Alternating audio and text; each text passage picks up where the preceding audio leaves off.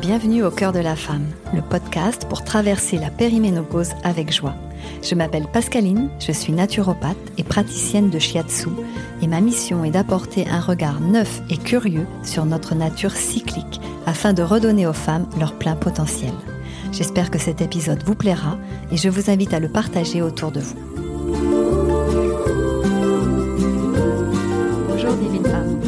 Aujourd'hui, je vous invite à rencontrer l'enchantresse ou femme sauvage. Cet archétype est en lien avec la phase prémenstruelle et également avec l'énergie de l'automne, avec l'ouest et avec la lune descendante qui correspond au dernier quartier de lune. C'est aussi l'archétype dans lequel nous nous retrouvons le plus à la périménopause.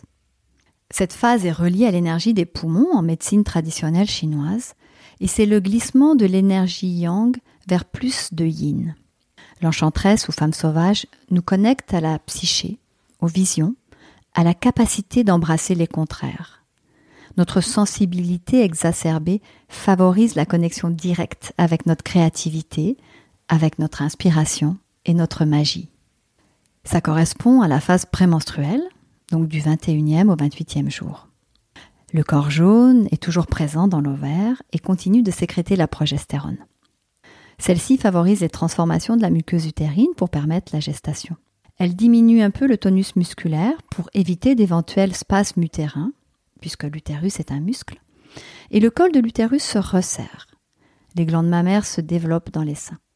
L'immunité est également légèrement abaissée pour ne pas rejeter les 50% de matériel génétique étranger en cas de fécondation. Et tout est fait pour garder un éventuel embryon. En l'absence de fécondation, le corps jaune dégénère, la progestérone cesse d'être sécrétée et les menstruations arrivent. C'est le signal qu'un nouveau cycle d'ovulation peut être lancé. Pendant cette phase, l'humeur est très en dents de scie, avec des pics d'excitation et des pics d'anxiété. Nous sommes aussi plus sensibles et nos sens plus aiguisés. Avec la phase ovulatoire, la phase prémenstruelle représente la deuxième partie du cycle. Cette phase prémenstruelle est souvent un passage déroutant. En effet, ce passage est plus abrupt que les phases précédentes. Nous quittons la douceur, la chaleur, l'ouverture aux autres de la phase de la mère pour plus nous ouvrir à nous-mêmes. La chute des oestrogènes et la montée de la progestérone créent un mouvement contraire. Notre envie d'être tourné vers l'extérieur est encore là, et en même temps, le besoin de calme, d'intériorité et la fatigue commencent à se faire sentir. Cette transition est déstabilisante et entraîne souvent une humeur très irritable. Cette irritabilité est liée également au fait que nous n'entrons en général pas pleinement dans cette phase, qui est socialement moins valorisée, moins acceptable par tous. En résistant à notre mouvement naturel, nous subissons ce qui se passe en nous et ne saisissons pas la magie de l'enchantresse. Nos émotions sont plus à fleur de peau, et notre entourage, en principe, sait que ce n'est pas le moment de venir nous titiller. L'enchantresse qui annonce la fin d'un cycle est subtilement un deuil à faire, celui de ne pas être enceinte, par exemple, celui de la mue et des vieilles peaux que nous abandonnons, ou encore les deuils auxquels nous résistons, et qui s'éternise d'un mois sur l'autre. Tout comme l'image de l'automne avec ses couleurs dorées, une sorte de magie éphémère est toujours renouvelée du vivant. Cette saison est annonciatrice du dépouillement à venir. Et la femme sauvage, qui en général marche sur un fil en équilibriste, peut basculer dans cette connexion magique avec elle-même, ou sans vouloir d'être comme elle est. La période de l'enchantresse est le moment où nous avons le plus naturellement et le plus facilement accès à notre psyché et à nos modes de fonctionnement conscients et inconscients. Une compréhension fine, presque intuitive de qui nous sommes nous apparaît, à condition d'en être à l'écoute.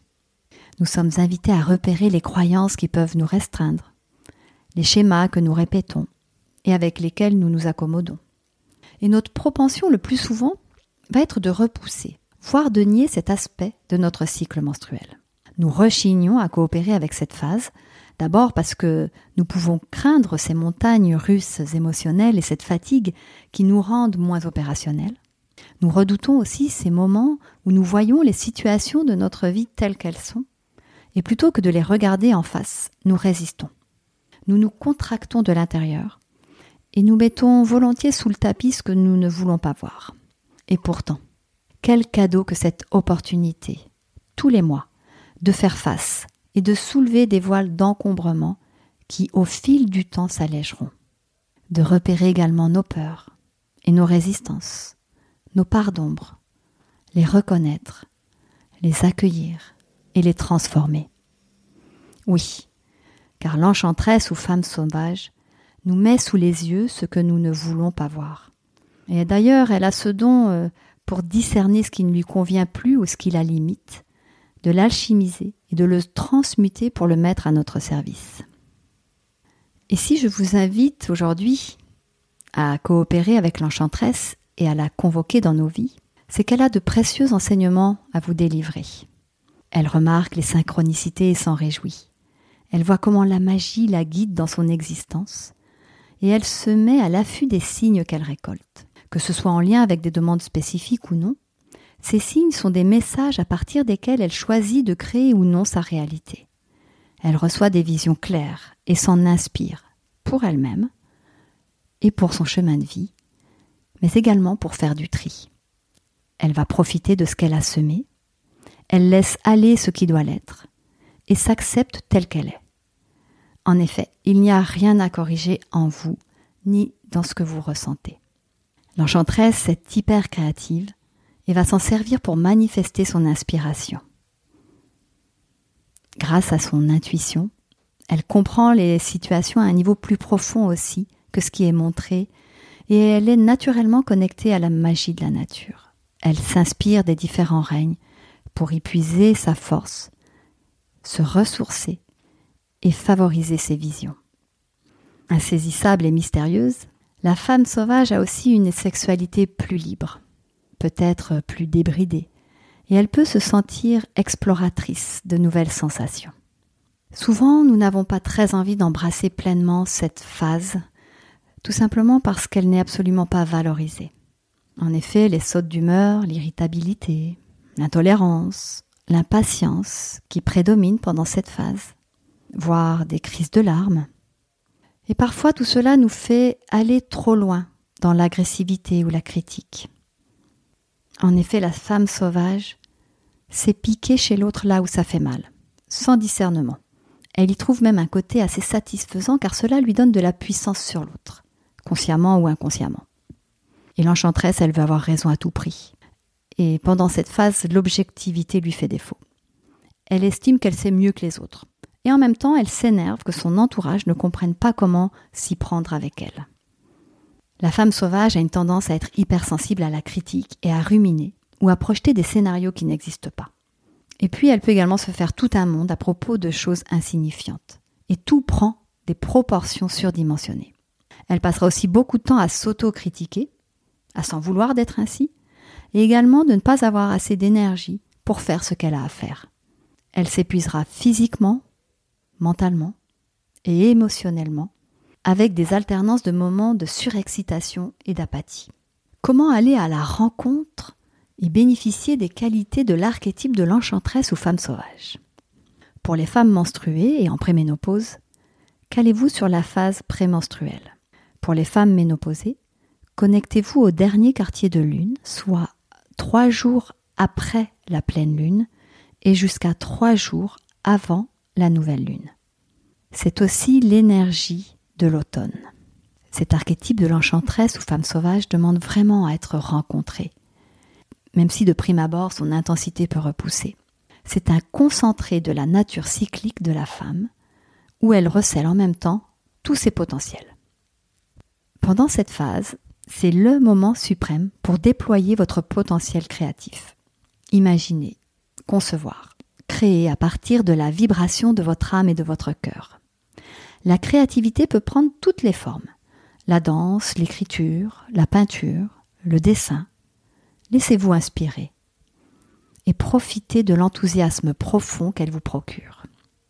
Et restez ouverte à toutes les formes que votre créativité peut prendre. Et comme elle peut arriver à n'importe quel moment, ayez toujours sur vous un carnet pour y noter vos idées nouvelles. Tout ce qui n'est pas noté s'évapore. Et même si cela vous semble farfelu ou bizarre, consignez tout ce qui vous vient en pensant au pouvoir fabuleux des graines semées. Ça vous demande aussi pendant cette phase de vous adapter à votre énergie. Accueillez-vous tel que vous êtes. Embrassez ces moments de vitalité haute et basse en vous y adaptant du mieux que vous pouvez. Et durant cette phase, le repos et la relaxation sont très importants. Le système nerveux est très sollicité et demande à être ressourcé. Donc autorisez-vous des courts moments de répit, de repos, pourquoi pas de courtes siestes. Car la fatigue est d'autant plus présente que les besoins physiologiques des autres phases n'ont pas été comblés. Et dans cette phase, il est encore plus important de comprendre le besoin de ressourcement, de repos, avant d'être complètement épuisé. Et pour rassurer le mental qui peut s'emballer, gardez à l'esprit que cette phase n'est qu'un passage. Apprenez à adopter votre mode de vie à la vitalité disponible. Profitez de l'énergie présente pour avancer sur vos affaires et reposez-vous quand il y en a moins. Il peut aussi y avoir de réelles pulsions sucrées. Prenez le temps de les accueillir et repérez si vous mangez parce que vous avez faim ou si vous confondez la faim et la fatigue. En effet, il arrive souvent que nous mangions alors que nous avons besoin de repos. C'est également le moment suprême pour rester ouverte et réceptive aux visions qui vous parviennent. Le meilleur moyen de vous y connecter est de faire de la place à l'intérieur de vous pour les laisser émerger et faire en sorte qu'elles ne soient pas dans le flot incessant des pensées. Posez-vous dans un endroit calme et installez la, la quiétude à l'intérieur de vous. Prenez le temps de vous laisser inspirer et même si vous pensez que rien ne vient, continuez à vous donner des rendez-vous avec vous-même pour percevoir vos visions et intuitions. Cultivez la patience et la confiance absolue dans la vie. Ces visions et ces intuitions peuvent arriver sous n'importe quelle forme. Restez accueillante et curieuse à tout ce qui se présente. Si vous êtes dans l'attente de quelque chose en particulier, vous passerez à côté de ce qui s'invite à vous et souvent nous ne reconnaissons pas ce que nous recevons. Pour ma part, cette phase était très pénible à vivre, car je m'en voulais d'avoir des hauts et des bas, je m'en voulais de ne pas avoir euh, cette même énergie d'ouverture de la mère, ou l'énergie d'aller de l'avant de la jeune fille, et cela créait énormément de frustration. Apprendre à s'accueillir tel que nous sommes, nous permet de mieux coopérer avec ce qui se passe pour soi.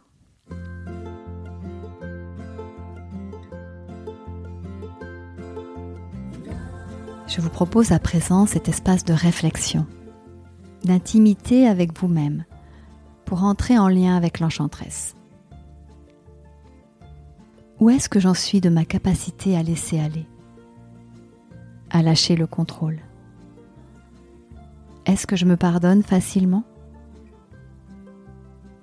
Comment est-ce que j'accueille cette phase? Comment l'enchanteresse s'exprime-t-elle dans ma vie? Suis-je à l'aise avec cette vulnérabilité qui se montre? Comment est-ce que je m'aime? Y a-t-il des conditions à l'amour que je ressens pour moi-même? Et comment ma créativité se manifeste-t-elle? Est-ce que j'ai confiance dans les visions et les intuitions que je reçois? Et qu'est-ce que j'en fais? J'espère que cet épisode vous a plu. Si oui, et si mon podcast vous permet des prises de conscience qui transforment votre vie, je compte sur vous pour le noter dans votre application préférée et pour le diffuser auprès de vos proches, car c'est la meilleure façon de soutenir mon travail. Si vous souhaitez aller plus loin, je vous invite à me retrouver sur mon site internet où vous retrouverez toutes mes activités. Belle continuation et portez-vous bien.